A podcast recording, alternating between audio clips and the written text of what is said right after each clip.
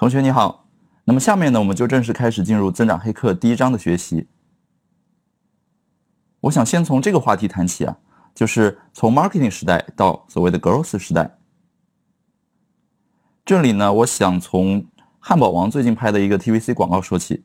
呃，汉堡王都是大家非常熟悉的一个快餐品牌。那汉堡王今年拍了一个什么广告呢？这个广告很短，只有十五秒钟时间。在这个广告里呢，只见这个汉堡王他的这个卖汉堡的前台小哥对着摄像机说：“哎呀，我的时间很有限，我需要尽快的在这个十五秒钟的广告里给你讲述我很想给你推广的这个汉堡王。但是呢，我没办法介绍全它有什么特性，怎么办？哎，我想到了一个办法。然后呢，只见他对这个摄像机说：‘啊，哎，摄像机你推近一点。’于是这个摄像师就把这个摄像机推到他面前。只见这个小哥呢。”就对着推上来的摄像机说了一句话，他说了什么呢？他说了一句：“OK Google，What is the Whopper Burger？” 他就说了这么一句话。那这一句话呢，听起来好像没什么特别的，而且呢，让人摸不着头脑。整个广告呢播到这里就戛然而止了，乍一看上去让你不知道他到底想表达什么。但是呢，就是这样一则很奇怪的广告呢，很快就在美国的这个营销圈啊、电视网、新闻网上。啊，各个地方刷屏了，甚至还有一些新闻网专门邀请一些专家坐堂，大家坐在一个这个会议室直播间里一起去看这则广告。那么这则广告它幕后的玄机到底是什么呢？啊，其实是这样啊，就是你知道在美国呢有很多这个安卓智能设备啊，这个安卓智能设备在美国呢它有一些功能在国内是用不了的，其中有个功能叫做谷歌语音助手。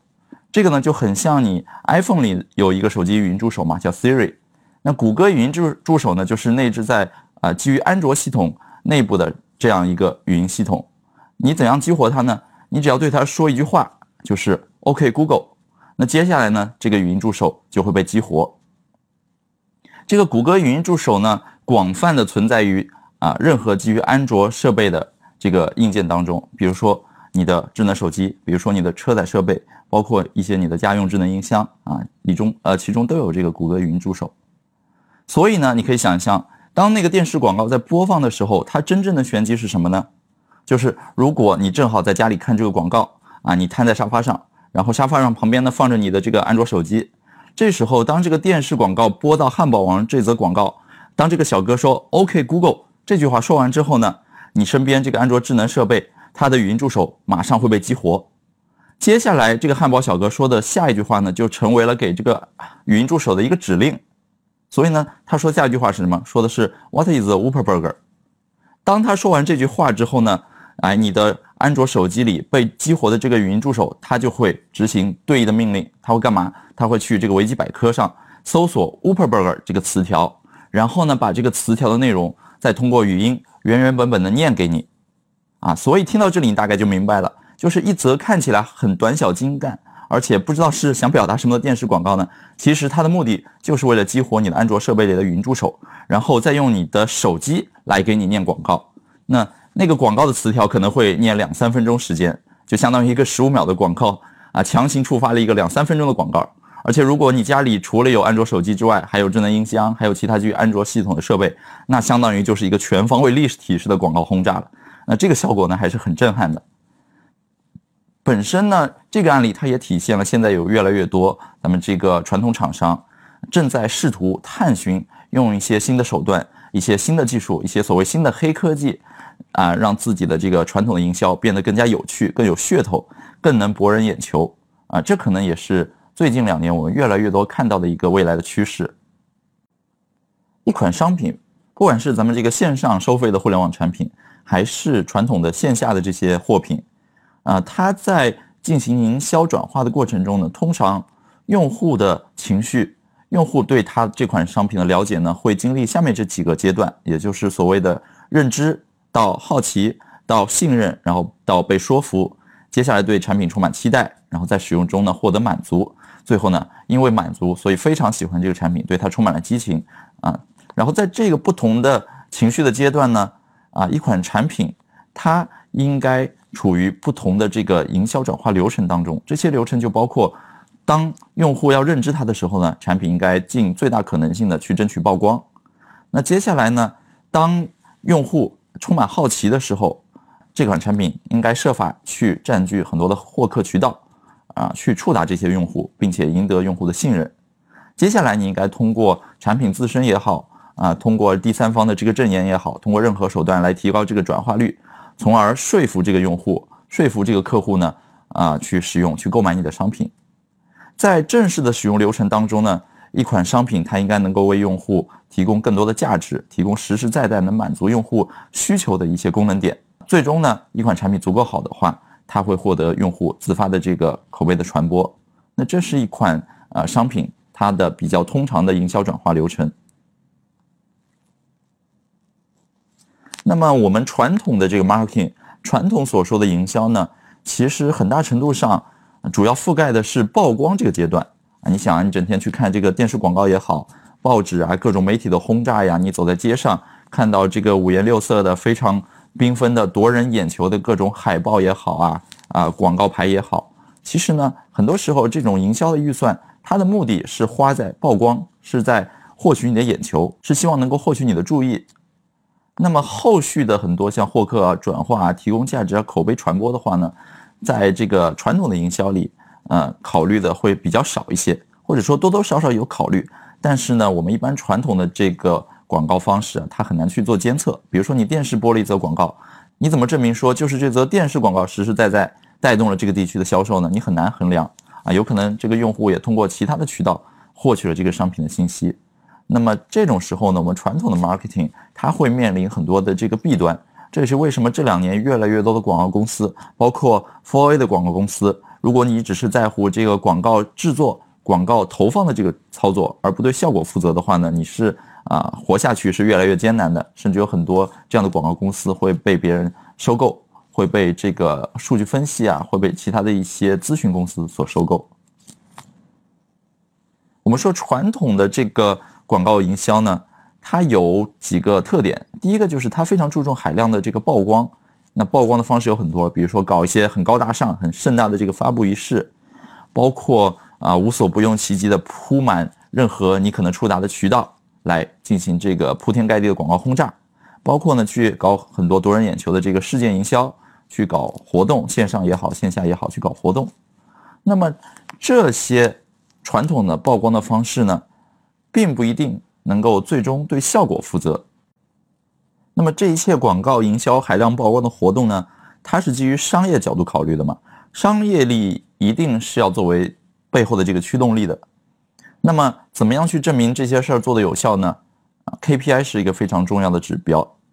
但是怎么样用 KPI 去衡量广告营销传统的这个 marketing 效果呢？我们会看到，一般来说我们会用一些非常呃所谓的虚荣指标。来衡量这些曝光的效果，比如说我们去衡量说，在微博上啊产生了多少转发呀，多少评论啊，或者说线下搞了这么一次活动之后呢，哎有多少人，比如说来我的这个快闪店，或者说这个广告有多大的播放量。但你要知道，就是在当今这个时代呢，首先这些事情是可以作假的。很多广告公司呢，为了让自己做的这些营销 campaign 给广告主看起来效果不错。他有可能自己去刷量，他有可能自己去雇人到这个店面来充当人流，啊，这当中的这个作假的手段会非常多，但最终实实在在能够带来多少销售，能够带来多少转化呢？不好说啊，无法衡量。而广告主呢，也没有太多的办法去跟踪、去观测。所以，其实广告行业一直有一句话，就是啊，我知道我有一半的广告预算浪费了，但是我不知道浪费在哪里。这可能是传统的 marketing 啊与生俱来的一个弊病，你很难去绕过它，你也很难去找到对策。而且我们这个传统的 marketing 还有哪些问题呢？啊，很多时候你想去策划一个新的营销活动，你想去规划未来一两年我们这个公司整体的营销 marketing 的方向，大的战略是什么？这很多时候呢，它会基于先期的一个调研，但是啊，包括我接触到也好，我身边有一些广告公司的朋友也好。啊，他们反馈给我就是，他们这个调研其实时间是非常滞后的，有所谓的滞后性。啊，通常方法呢就是搞一些焦点小组，定向的去邀请一些潜在的顾客也好啊，或者说随机去马路上做一些调研走访也好，针对他们未来想做的一些事情呢，啊，做一些这个调查问卷的发放，或者说访谈，但你要知道，这种方式呢，它调研的受众客户群体是非常有限的，给你的这些信息呢，不一定能代表大多数人的想法和意见。那一旦你的这个调研方法不科学，或者一旦你采访的这个人群不对的话，很可能带来错误的洞察。那如果说基于一个错误的洞察，然后你制定了接下来一两年的营销规划，然后呢决定往里面砸几百万的预算，很可能你会丧失巨大的商业机会，而且会浪费很多钱。传统营销还有最大的一个问题就是所谓的叫花钱花钱花钱，也就是当你砸钱的时候，你感觉到数据会涨一波啊，大家非常开心。但是当你不砸钱，这个数据可能就会掉下来。那其实这样的花钱的增长呢，首先它是一种很粗放的，不是非常精细化的，而且呢，它不是一种持续的有机的增长。啊，有些土豪公司他可能花得起钱，但是在当今这个时代呢，啊，土豪公司也越来越学会精打细算。那么，单纯靠着花钱这个手段来追求增长，它已经不是一种非常明智的方式啊，也是越来越会被时代所淘汰的一种思维观念了。哎，可能有些朋友说，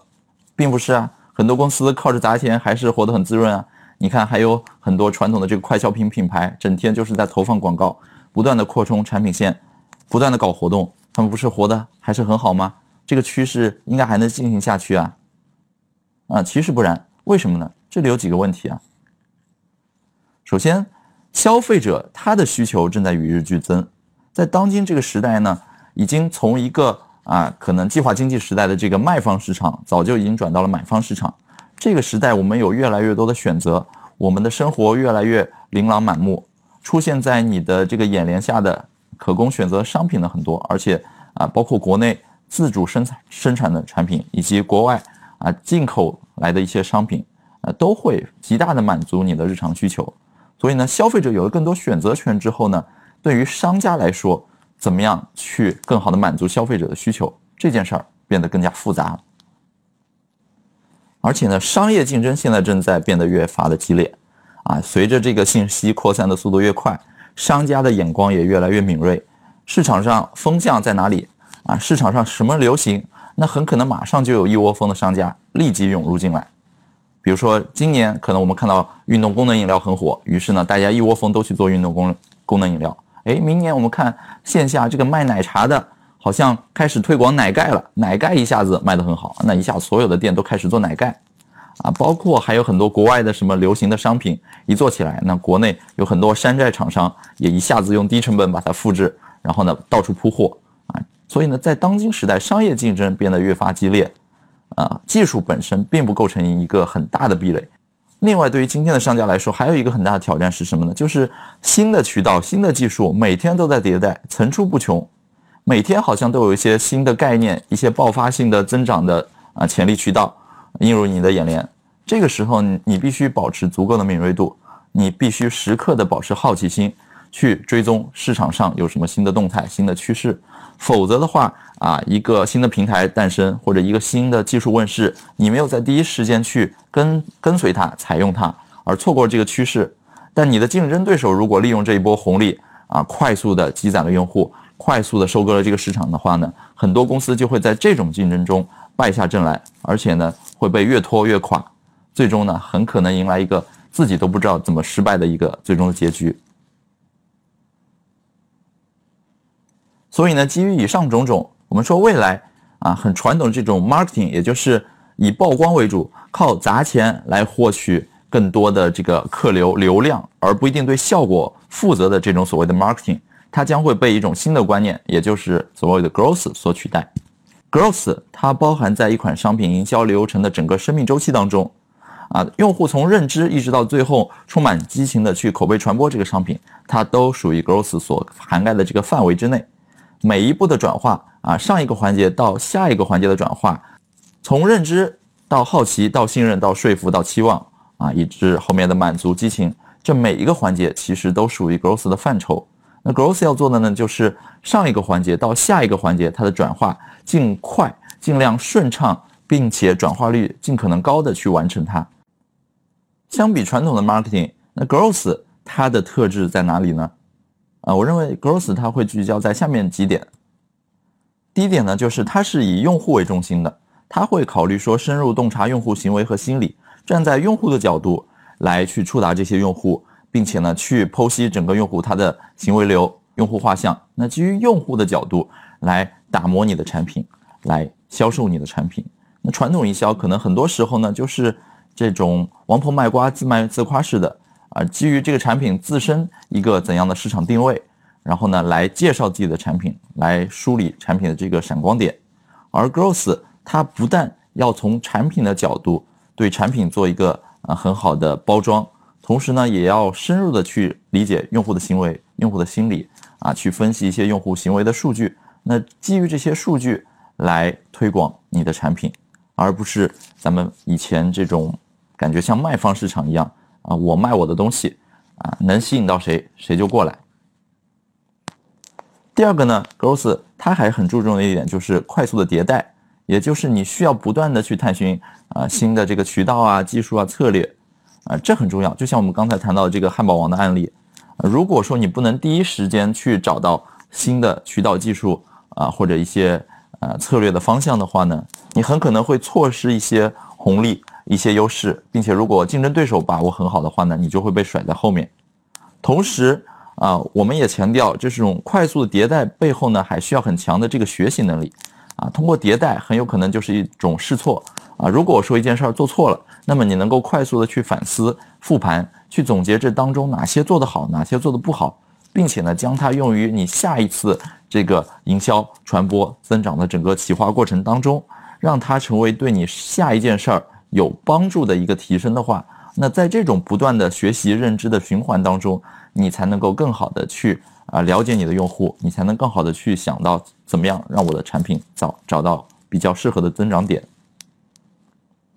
另外呢，Growth 它还有一个很重要的使命，就是它需要去考虑说跨组织、跨职能，将这个认知和使命呢，整个的贯穿于啊商品价值流程的全环节。这怎么说呢？就是传统的 marketing，我们想到就是可能像是一个对外的部门。那么我在企业内部申请到很多营销预算之后呢，我在对外，比如说我联系外部的媒体，怎么去投放广告？我去找很多的这种线下的商家、线下的渠道、线下的经销商来帮我卖货。那这种更多的就是一种对外的职能，而 Growth 它对内也会有很多的职能，比如说它会协调内部的整个的研发流程、制造流程啊，尽早的让啊研发阶段呢就让一些用户能够介入进来，去一起参与。一款商品它的打造